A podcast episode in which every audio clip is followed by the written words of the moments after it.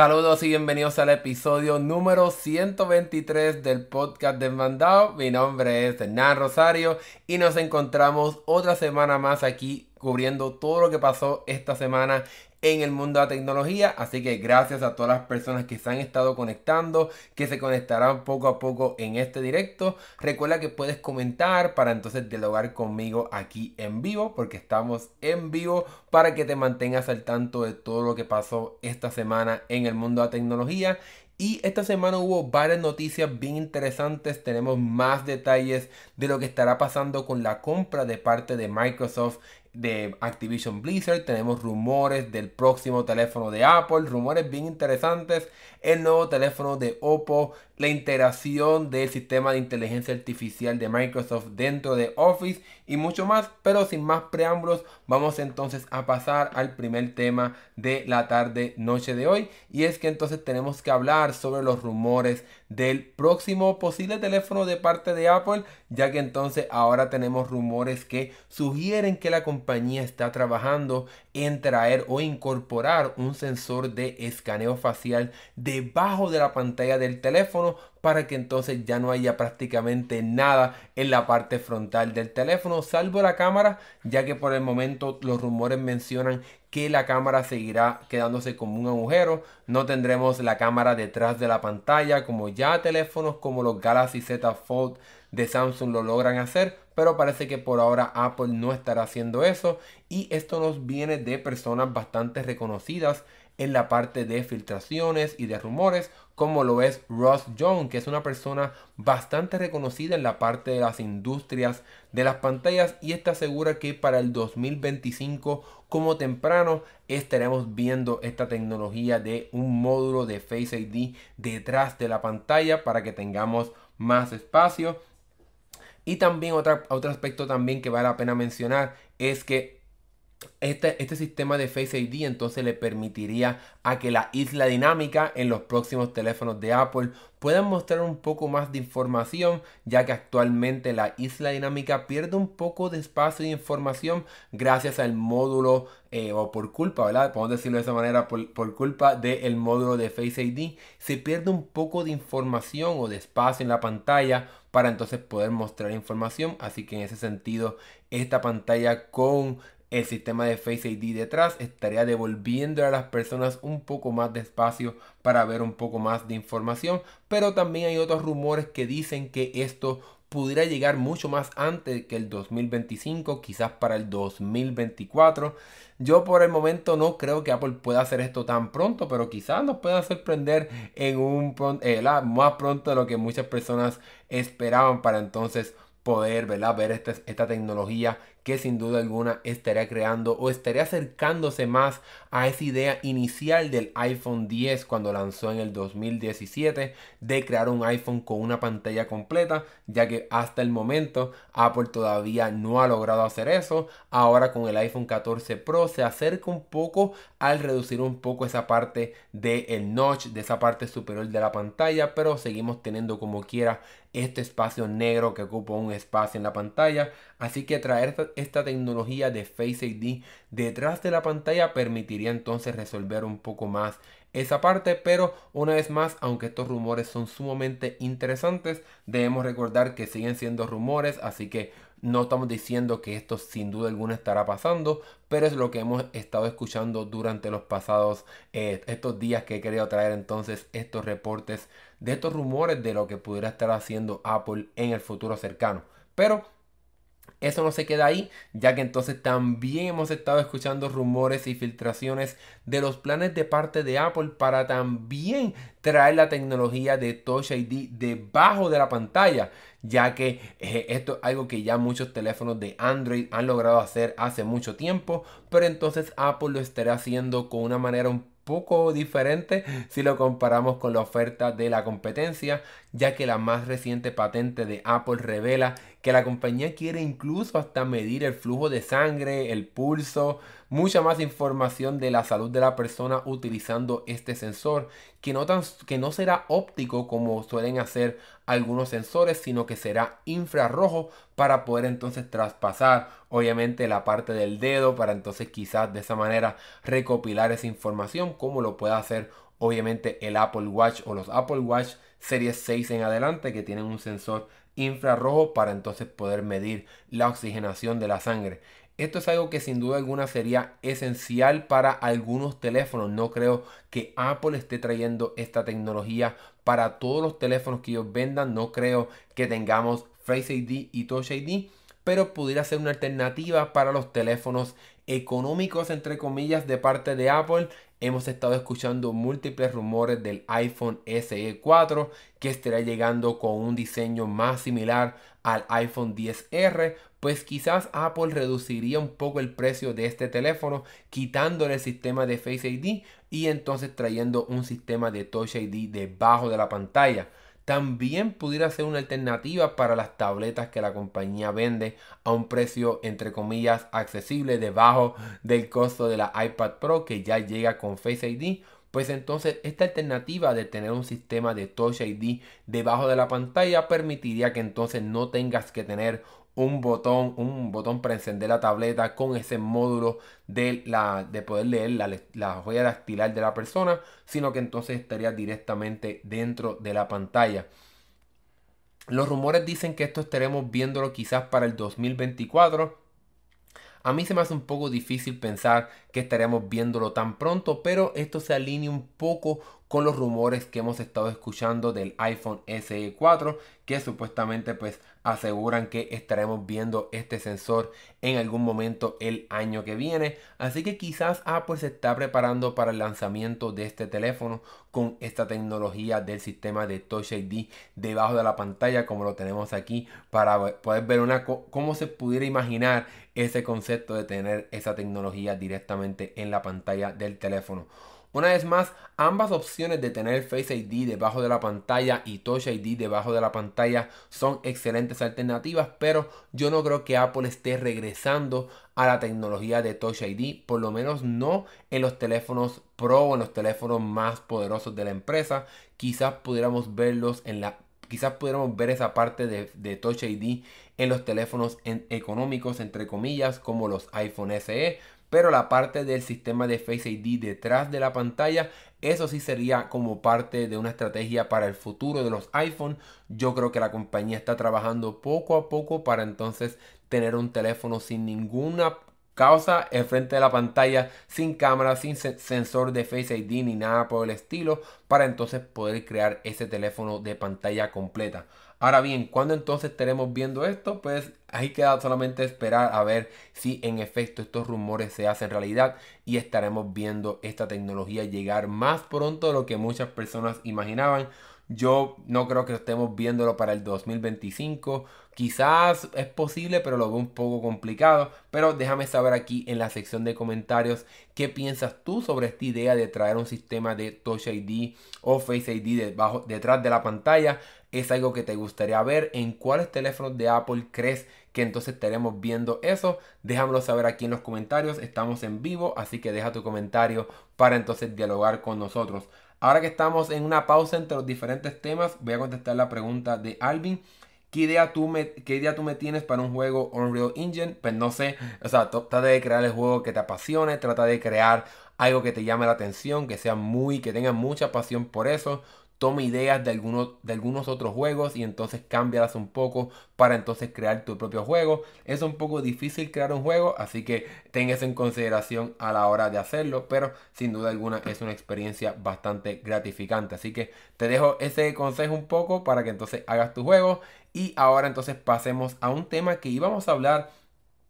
la semana pasada, porque la semana pasada fue que sucedió, y es que entonces Spotify ha anunciado el rediseño de su aplicación que estaremos viéndolo muy pronto. Hay algunas personas que ya han comenzado a ver unos cambios en la aplicación de Spotify que entonces le da mucho más valor a los otros elementos que la aplicación ofrece, como los podcasts, ahora también la parte de podcast en vivo, también traer información de las listas de reproducción, tener más visuales, así que la aplicación de cierta manera estará cambiando para que sea similar a una experiencia como TikTok, ya que entonces te estarán moviendo hacia abajo o hacia arriba con videos, fotos, listas de reproducción, fotos de álbum, carátulas y mucho más. Así que la interfaz de Spotify estará cambiando drásticamente muy pronto. Esta interfaz tendría, el sonido activo como es TikTok, que se mantiene el sonido siempre eh, en volumen para que se escuche.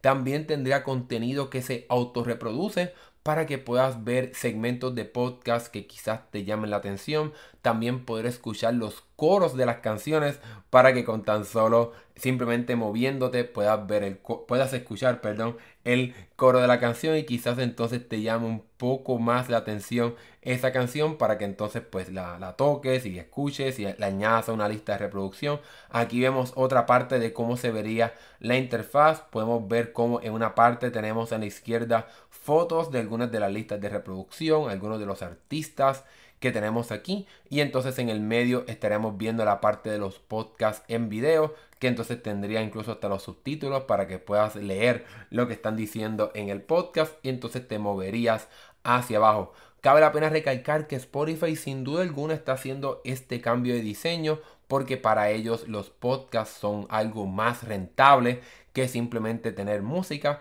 ya que los podcasts ellos son los dueños de ellos, no todos obviamente, pero algunos de ellos les colocan anuncios y no tienen que pagar la licencia de esa música como tienen que hacer en la parte cuando la gente reproduce álbumes o canciones, etcétera que la compañía tiene que pagarle tarifas a, las disqueras para entonces poder tener acceso a esa música, sino que entonces en la parte de los podcasts, si son podcasts que ellos producen, pues ese dinero es prácticamente directamente para ellos. Así que eso es algo que les conviene bastante a Spotify tener esa parte de la interfaz así. Aquí tenemos una, una animación, un GIF de cómo entonces se vería esta interfaz. Vemos como entonces en la parte superior sí tendrías acceso a tus álbumes, listas de reproducción o las canciones que más reciente has escuchado, como también una lista de tus canciones favoritas o las canciones que has, que has marcado como te gustan. Aquí vemos incluso como hay podcasts que a pesar de que no están en video, como quiera van a reproducir algo de audio de ese podcast. Obviamente esto no es algo que podemos escuchar, pero basado en la animación, sin duda alguna entonces estarías escuchando y viendo con subtítulos un segmento importante o curioso o llamativo de un podcast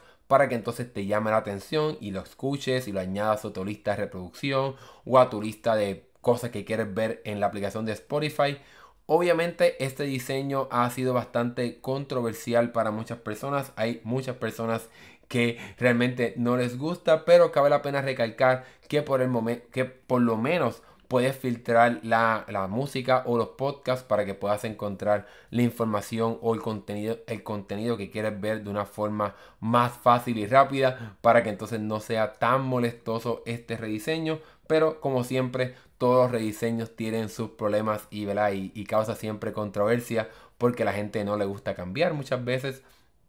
Así que es por esa razón que ha sido bastante controversial esa parte de, los, de, este rediseño. Pero debemos recordar que la compañía está haciendo esto para poder utilizar todo el catálogo de contenido que también tiene aparte de la música para colocar eso también en la interfaz para que las personas puedan descubrir más contenido y mantenerse eh, interactuando con esta aplicación de Spotify que no sea simplemente para música sino que también puedan escuchar podcasts, audiolibros que puedan tener un sinnúmero de contenido en esta aplicación para que sea bastante rentable tener acceso a toda esta comunidad que tiene esta aplicación este servicio que tiene millones de suscriptores pero entonces también aprovecharse y entonces mostrarle esta parte de los programas, de los podcasts, etcétera, para que también estas personas se suscriban a estos y se interactúen con ellos para que entonces se mantengan mucho más tiempo dentro de esta aplicación. Ahora sí, déjame saber qué te parece este rediseño de Spotify. Para mí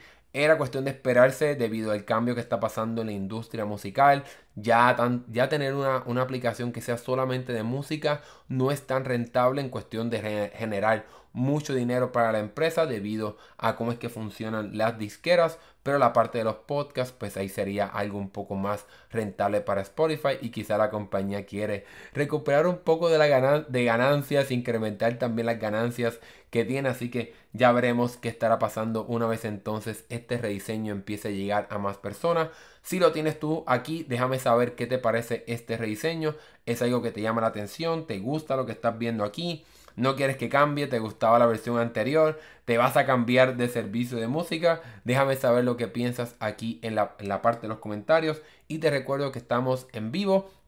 Así que puedes dejar tu comentario aquí para que participes de este programa y compartas y, y, hablemos de lo que está pasando aquí, comentes de las noticias que estamos cubriendo aquí en este programa. Pero bueno, luego de hablar de Spotify, vamos ahora a pasar a el tema de Android y es que tenemos que hablar de el más reciente teléfono de Oppo que realmente me ha sorprendido bastante en cuestión de las especificaciones, el diseño y mucho más. Y este es el Oppo Find X6. Así que este teléfono es un teléfono súper poderoso. Tenemos dos modelos, el X6 y el X6 Pro. Obviamente primero estaremos hablando del Pro, que es el más llamativo por la parte del diseño y las especificaciones, porque tiene algo sumamente increíble que ni siquiera el iPhone 14 Pro tiene y estaremos entonces hablando de eso ahora mismo. Así que este teléfono tiene una pantalla grande, eso no nos debe sorprender en teléfonos de gama alta. Hoy día tiene una, tiene una pantalla de 6.82 pulgadas, así que es bastante grande, pero lo más sorprendente de este, de este teléfono para mí, sin duda alguna, es la brillantez de la pantalla, ya que alcanza 2500 nits. Para que tengas eh, un poco de, para que puedas comparar esto, el iPhone 14 Pro había roto el récord, por lo menos de los teléfonos que se venden de forma general, con una pantalla de 2000 nits. Ni siquiera el Galaxy S23 Ultra tiene una pantalla que se acerca a la brillantez del iPhone 14 Pro con su pantalla de 2000 nits y entonces este teléfono lo supera por un nivel bastante alto 2500 nits. Así que yo creo que no vas a tener ningún problema viendo la pantalla de este teléfono en cualquier lugar en el que te encuentres. Así que en ese sentido este teléfono sorprende bastante. La pantalla también para sorpresa de nadie es una pantalla LTPO y eso significa que la pantalla puede modular mucho mejor la frecuencia en la que se activa la misma, así que puede pasar de 1 Hz a 120 Hz para que puedas ahorrar bastante batería a la hora de utilizar este teléfono, así que eso es algo bastante chévere de este teléfono, el Oppo Find X6 Pro. También en su interior, para sorpresa de nadie tampoco, tiene el Snapdragon 8 generación 2, así que es un teléfono bastante poderoso en ese sentido. Y las otras especificaciones también son bastante llamativas y sorprendentes, ya que lo mínimo de RAM que tiene son 12 GB, aunque hay una opción con 16 GB de RAM. Y en almacenamiento quizás no es tanto comparado con la competencia. Son en su modelo básico 256 y entonces en su modelo más caro 512. Pero lo sorprendente de este almacenamiento es la velocidad. Es UFS 4.0, así que es sin duda alguna bastante rápido para que puedas copiar archivos o también grabar videos de alta resolución y que no haya ningún problema guardando esos videos en cuestión de la velocidad a la hora en que graba este teléfono y Pasando hablando un poco de, eh, de la cámara, hablemos ahora de la parte trasera gigantesca que tiene. Y es que entonces en la parte trasera tenemos tres cámaras, una con un lente periscopio y entonces también tiene como una anilla que bordea este círculo de la cámara. Tiene como una textura que aquí en esta foto no se logra ver muy bien. Vamos a ver si aquí puedo enseñarlos un poco. Si aquí se ve un poco parte de la textura de, la, de, la, de esta parte del módulo de la cámara. Y entonces en la parte inferior tenemos un punto naranja. Aquí no se ve tan naranja, pero es naranja. Y es que entonces esto es como un homenaje a la marca Hasselblad, que es la compañía con la que entonces están haciendo una colaboración en la parte de la cámara. Las cámaras de esta compañía alemana, creo que es una compañía alemana, tiene ese punto naranja en las cámaras que ellos tienen, así que es como un homenaje a las cámaras físicas de esta compañía. Y la parte sorprendente de este teléfono es que ellos dicen que las tres cámaras están, se, se modificaron y se colocaron especificaciones para que no haya una cámara entre comillas principal. Así que todas estas cámaras son cámaras según ellos excelentes y por lo menos en papel suenan bastante interesantes ya que la principal entre comillas es de 50 megapíxeles con el sensor de una pulgada de Sony que hemos visto ya en varios teléfonos chinos y en otros teléfonos también y esta cámara tiene un sistema de estabilización óptico así que en ese sentido es bastante estándar lo que estamos viendo aquí digo estándar en cuestión de que es algo que también hemos visto en otros fabricantes de teléfonos y entonces la cámara ancha también tiene un sensor de 50 megapíxeles y tiene entonces el sistema de macro. Así que utilizando esta cámara con el lente ancho puedes entonces también capturar fotos en formato o, en el estilo macro como puedes hacer con otros teléfonos también. Esa parte no es sorprendente. Y entonces la cámara con el lente periscopio te permite entonces acercarte hasta 3x pero como el sensor es de 50 megapíxeles, similar a lo que permite hacer el iPhone, el teléfono entonces puede picar un poco el sensor para entonces ofrecerte un acercamiento de 6x entre comillas de forma natural, aunque lo que sabemos aquí es que está picando el sensor, como lo permite hacer el iPhone 14 Pro que te permite tener un acercamiento de 2x, aunque no es óptico, sí es un poco como cortando el sensor que te permite entonces, entonces acercarte y como quiera capturar fotos con muy buena resolución, pero utilizando la, la fotografía computacional y la inteligencia artificial Supuestamente este teléfono se puede acercar hasta 100 veces similar a lo que podemos hacer en la línea Galaxy S de Samsung, pero obviamente no hemos visto ningún ejemplo de esta cámara, así que no sabemos que también se verían estas fotos así en X. Considerando el poco aumento que tiene de 3X comparado con lo que tiene Samsung, que permite hasta que tiene un lente de periscopio de 10 veces de aumento. No creo que las fotos con 100 veces de aumento se vean muy bien, pero ya veremos una vez entonces se haga este llegue este teléfono al mercado. La batería es otra parte que realmente es absurda, pero para las cosas que hemos visto anteriormente en este podcast no es lo más poderoso, pero sin duda alguna llama la atención, ya que la pila o la batería es de 5000 mAh, pero se puede cargar rápidamente con cable a 100 watts y entonces sin cable de forma inalámbrica con carga rápida de 50 watts, que esos 50 watts es una velocidad mucho más rápida que teléfonos más caros que este, como el iPhone 14 Pro y el Galaxy S23 Ultra, que lo más que permite cargar con cable es 45 watts y entonces este teléfono puede hacer carga más rápida sin tener que utilizar un cable, así que eso es bastante sorprendente por parte de este Oppo Find X6 Pro. Y el diseño también me encanta. Este es el, el, modelo con la parte doble tono con cuero vegano. Así que ya veremos cómo se sentirá eso. Pero sin duda alguna me gusta mucho el diseño que tiene este teléfono con este diseño con doble tono. Se ve bien interesante. Y todo esto que hemos hablado del teléfono, todas estas especificaciones sorprendentes, por lo menos para el mercado chino, tiene un precio que em, empieza en 872 dólares. Así que es un precio muy por debajo cuando lo comparamos con el Galaxy S23 Ultra o teléfonos también poderosos como el iPhone 14 Pro Max. Así que en ese sentido, este teléfono o esta, esta línea de teléfonos de Oppo busca ser bastante agresiva en el precio. Pero obviamente estos teléfonos no estarán llegando a este lado del mundo, que es la parte triste de todo esto. No sé si estarán llegando a Europa, me imagino que quizás sí en algún momento, pero por el momento solamente sabemos la parte del mercado chino. Pero como mencioné, este es el hermano mayor del Oppo Find X6, de la línea Oppo Find X6. También tenemos el hermano mayor, el hermano menor, perdón, que entonces pues tiene el nombre igual Oppo Find X6 pero sin la parte Pro obviamente y este teléfono tiene aspectos interesantes bastante de gama alta así que no pierde muchas cosas cuando lo comparamos con su hermano mayor el teléfono Pro ya que pierde un poco la brillantez de la pantalla ya que entonces bajaría a 1450 nits. La pantalla es un poquito más pequeña, 6.74 pulgadas, pero 1450 nits es muy bueno como quiera. Lo que pasa es que los 2500 nits del modelo Pro pues hacen ver a este teléfono como uno bastante inferior, pero realmente no está nada mal esta brillantez. Y la parte del procesador también recibe un impacto para poder reducir el precio de este teléfono, ya que entonces tiene un procesador MediaTek de la serie 9000,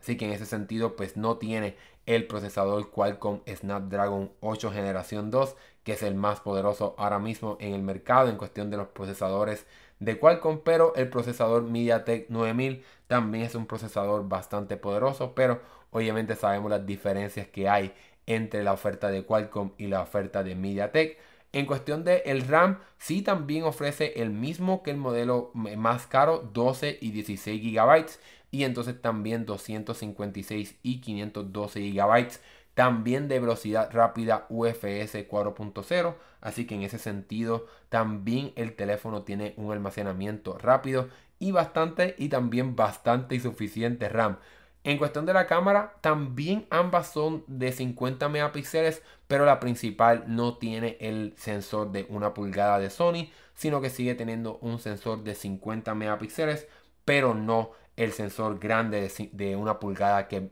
que vemos o que encontramos en el Oppo Find X6 Pro. Y obviamente hay una diferencia también en la parte del acercamiento, ya que no tiene el sistema para poder cortar el sensor y por esa razón solamente te puedes acercar tres veces en una imagen o lo que, lo que quieras capturar. Y la batería también recibe un pequeño impacto, diría yo, pasa a 4800 mAh,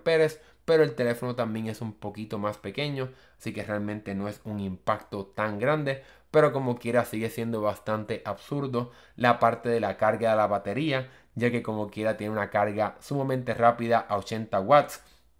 utilizando un cable y entonces 30 watts utilizando eh, un cargador inalámbrico que es sumamente rápido comparado con la competencia y el teléfono por lo menos para el mercado chino pues tendría un precio de 654 dólares así que en ese sentido pues también eh, encontramos un teléfono que eh, llega a un precio bastante accesible cuando lo comparamos con la competencia y las especificaciones que ofrece. De forma general, ambos teléfonos, tanto el hermano menor como el hermano mayor, se ven súper interesantes. Ese color verde del Oppo Find X6 se ve bellísimo por lo menos para mí. Así que me encantó este teléfono. Es una pena que por lo menos aquí en este lado del mundo no esté llegando. Me gustaría poder tener acceso a estos teléfonos de Oppo para poder probarlos y traerles reseñas y más videos sobre estos. Pero desafortunadamente no llegarán al mercado de Estados Unidos. Pero déjame saber aquí qué tú piensas sobre estos nuevos Oppo Find X6 y X6 Pro.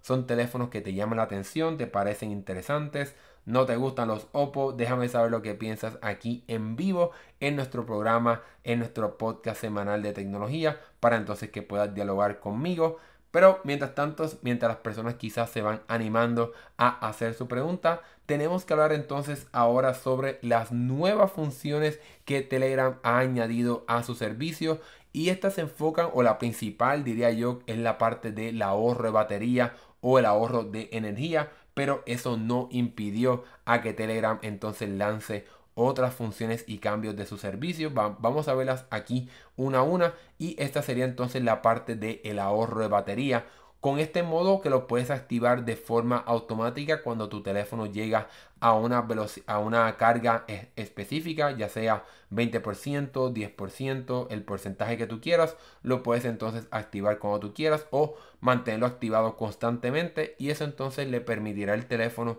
ahorrar un poco más de batería disminuyendo algunos de los efectos característicos de esta aplicación de Telegram. También quitaría los efectos de la interfaz, las animaciones y mucho más. Y lo otro que también estaría haciendo para reducir el, impacto en la batería sería que no estaría auto reproduciendo los videos que recibes ni tampoco se estarían auto reproduciendo los GIF o las fotos animadas que envíes utilizando esta aplicación. Así que sin duda alguna es un cambio bastante chévere y muy bueno para aquellas personas que necesiten esta función, que su teléfono quizás no le dure mucho la batería y que utilicen mucho Telegram, pues entonces con esta este cambio en la aplicación sería algo bastante beneficioso para estas personas.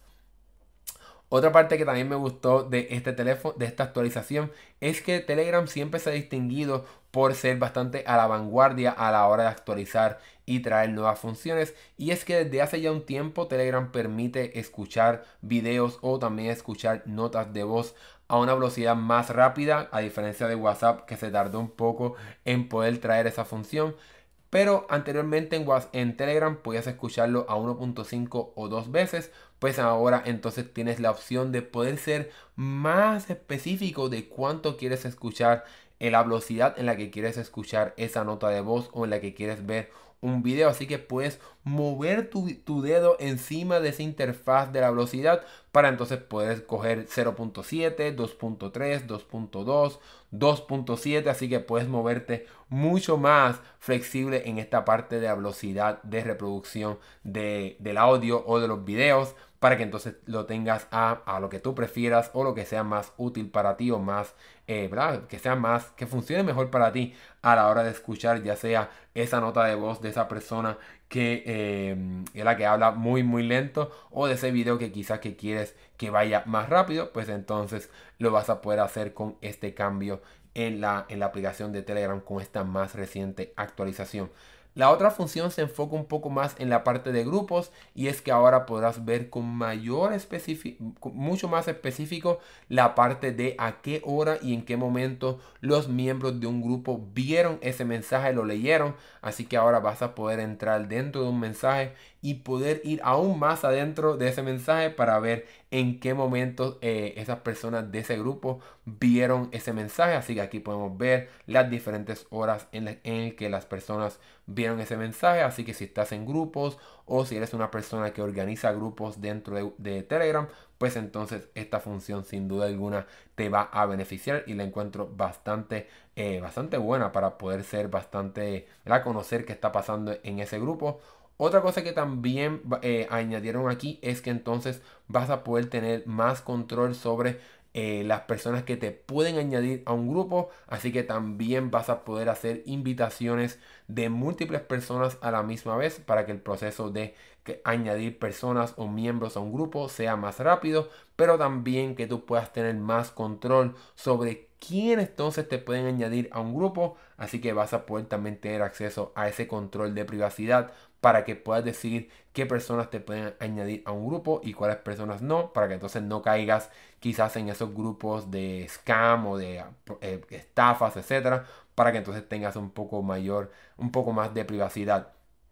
Esta parte como siempre siempre bienvenida y es que entonces para los usuarios de Telegram Premium la compañía anunció varios emojis animados. Tenemos un payaso, tenemos letreros de la carretera, emojis con líneas solamente, banderas y mucho más. Así que si eres de las personas que paga por Telegram Premium, pues entonces ahora tendrás nuevos emojis animados para que los puedas utilizar a la hora de comunicarte. Me encantan muchos de estos emojis animados. Pagaría por Telegram Premium, pero realmente no lo uso tanto para justificar este pago, así que por esa razón no pago por Telegram Premium, pero me encanta lo que está haciendo la compañía dentro de esta aplicación. Y entonces el último cambio que tenemos aquí dentro de esta actualización sería que ahora tenemos nuevos emojis interactivos, así que hay emojis ahora que si se activan junto con otros emojis van a poder hacer como diferentes interacciones entre ellos, así que eso está excelente. También puedes no tan solo enviar esos emojis animados,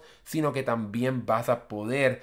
utilizar estas reacciones dentro de los de, dentro de un mensaje. Así que si reaccionas con estos emojis, pues entonces también vas a poder ver esas animaciones, pero obviamente un poco más pequeñas para que no te ocupen tanto espacio en la interfaz de la aplicación. Así que todos estos cambios dentro de Telegram es increíble que la aplicación siga constantemente añadiendo nuevas funciones a su servicio. Me encanta lo que están haciendo. Es algo increíble que Telegram siga haciendo todo esto y demostrando que en mi opinión son los líderes a la hora de anunciar nuevas funciones para su servicio. Déjame saber aquí en los comentarios qué piensas tú sobre todos estos cambios. ¿Hay alguno de estos cambios que ya quieres tener en Telegram? ¿Lo estás utilizando? ¿Te beneficia mucho el modo de ahorro de batería? Déjame saber lo que piensas aquí en los comentarios. Y recuerdo otra vez que estamos en vivo para que puedas dialogar con nosotros. Y pasemos entonces a la noticia que les hablé al principio. Y es que tenemos nueva información de lo que está pasando entre Microsoft, Sony, la compra de Activision y mucho más. Y es que ahora tenemos nueva información que prácticamente confirma que por lo menos uno de las entes reguladoras que está entonces, que estaba entonces eh, frenando un poco esta compra de Microsoft para entonces adquirir a Activision Blizzard, la, agencia reguladora del Reino Unido, por lo menos inicialmente ha hecho una aprobación para que entonces Microsoft pueda continuar con la compra de Activision Blizzard, una de las compras la compra más grande de parte de videojuegos de 69 mil millones de dólares para entonces adquirir todo lo que ofrece Activision Blizzard, aunque obviamente uno de los aspectos más importantes de esta compra sería Call of Duty, que ha sido el, el, principal problema para entonces frenar esta compra de parte de las agencias reguladoras tanto en la Unión Europea, en el Reino Unido y entonces también en Estados Unidos. En el, en el, día de hoy nos estaremos enfocando solamente en lo que pasó en el Reino Unido, que sucedió tan pronto como hoy, si estás viendo este podcast en vivo hoy o quizás por la tarde, luego de que entonces termine esta, esta transmisión en vivo. Y es que entonces esta agencia reguladora eh, confirmó que realmente eh, si Microsoft compra esta compañía no se estaría afectando tanto a la competencia ya que ellos no ven que Microsoft va a quitarle el juego de Call of Duty a Sony que ese era el, miedo, el mayor miedo de esta compañía que ellos temen de que una vez entonces Microsoft compre Activision Blizzard, dejarán entonces de lanzar el juego de Call of Duty en, la, en las consolas de, de, Sony, los PlayStation obviamente, pero ellos mencionaron que no, que realmente eso no, no creen que esté pasando eso, porque luego de verificar las finanzas de la compañía, realmente a Microsoft le conviene dejar el juego Call of Duty en las consolas de PlayStation, ya que genera mucho dinero, así que realmente Microsoft no tiene un incentivo para dejar de eh, lanzar el juego en la competencia, en las consolas de PlayStation. Y otra cosa que también mencionó esta agencia reguladora es que mencionó que no tendrán que vender el negocio de Call of Duty o la compañía como tal, crear una nueva compañía y separarla, que eso era eso había sido uno de los puntos conflictivos para entonces aceptar esta compra, pues ellos entonces mencionaron que realmente no tendrán que hacer eso para entonces que se apruebe la compra, así que le permitieron, eh, ¿verdad?, poder entonces eh, comprar esta compañía sin tener que hacer esa parte. Pero eso no termina ahí, ya que esta agencia reguladora aceptó la compra por la parte conflictiva del juego de Call of Duty, Activision Blizzard, etc. Pero todavía no están muy seguros si la parte de los juegos en la nube y la suscripción que Microsoft vende bajo la línea de Game Pass, si eso sería también un aspecto conflictivo por parte de esta compra. Ellos entonces tendrían hasta el 26 de abril para entonces hacer una decisión de si entonces se frena la compra por posibles conflictos de intereses o conflictos de crear monopolios en los juegos en la nube. Microsoft se había adelantado a todo esto y en la, las semanas anteriores habían mencionado y, han hecho, y habían hecho colaboraciones con compañías como Nvidia para entonces traer muchos de los juegos de Activision Blizzard al servicio de juegos en la nube de GeForce Now. También lo vimos con otras compañías, algunas compañías de Asia y de otros mercados que anunciaron que también estarán haciendo colaboraciones para entonces traer estos juegos una vez entonces se haga la compra de Activision Blizzard para entonces poder cumplir con los requisitos de estas agencias gubernamentales. Ya veremos qué pasará si se hace la compra o no. Tendremos que esperar prácticamente un mes más para ver si entonces por lo menos la agencia reguladora del Reino Unido aprueba esta compra o no por parte de las dos secciones eh, conflictivas. Aunque la parte de Game Pass y los juegos en la nube es lo menos problemático para Microsoft, lo más conflictivo era la parte de Call of Duty y de si en efecto o no se estaría reduciendo la competencia si es que entonces Microsoft adquiere Activision Blizzard. Ya veremos qué pasará. Yo creo que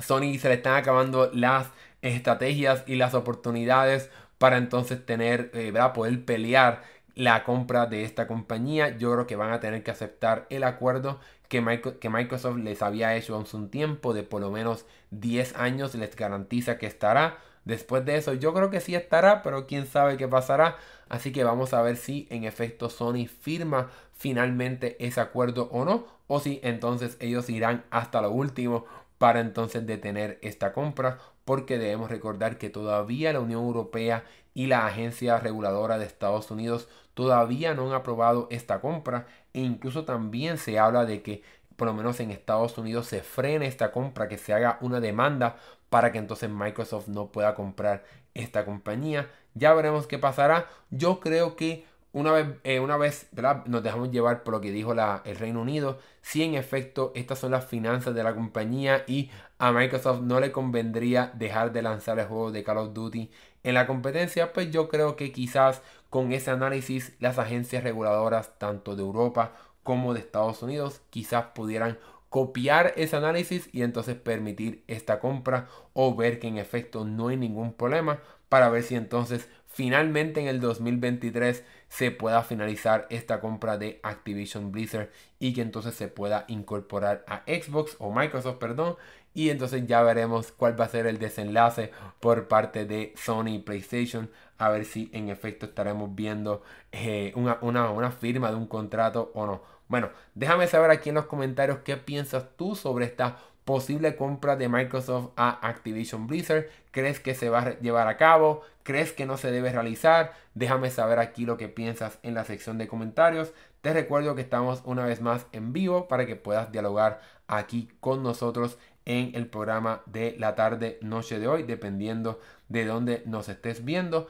Y vamos ahora a pasar al último tema. Te invito a que también dejes tu pregunta ahora porque luego de este último tema pues entonces pasaremos a las preguntas que contestamos siempre al final del programa. Así que deja tu pregunta aquí y con gusto al final del programa o al final de esta sección te estaré contestando la misma. Bueno, Microsoft ha estado apostando fuertemente a la inteligencia artificial y esta semana ellos anunciaron más integración de su sistema de inteligencia artificial, pero ahora que sea parte de su oferta de Microsoft 365 o Office 365, que es el servicio con el cual ellos ofrecen los programas super usados de Word, PowerPoint, eh, Outlook, Microsoft Teams y mucho más pues entonces ellos anunciaron una integración del sistema de inteligencia artificial en todas estas aplicaciones y servicios de la empresa. Aquí tenemos un video de cómo entonces se vería todo esto y realmente es bastante sorprendente lo que esta compañía ha anunciado, ya que ellos técnicamente lo que anunciaron fue un copiloto que entonces estaría contigo constantemente en todas las aplicaciones que tiene que Microsoft tiene como parte de este servicio para que entonces puedas utilizarlo como un asistente virtual que le puedes decir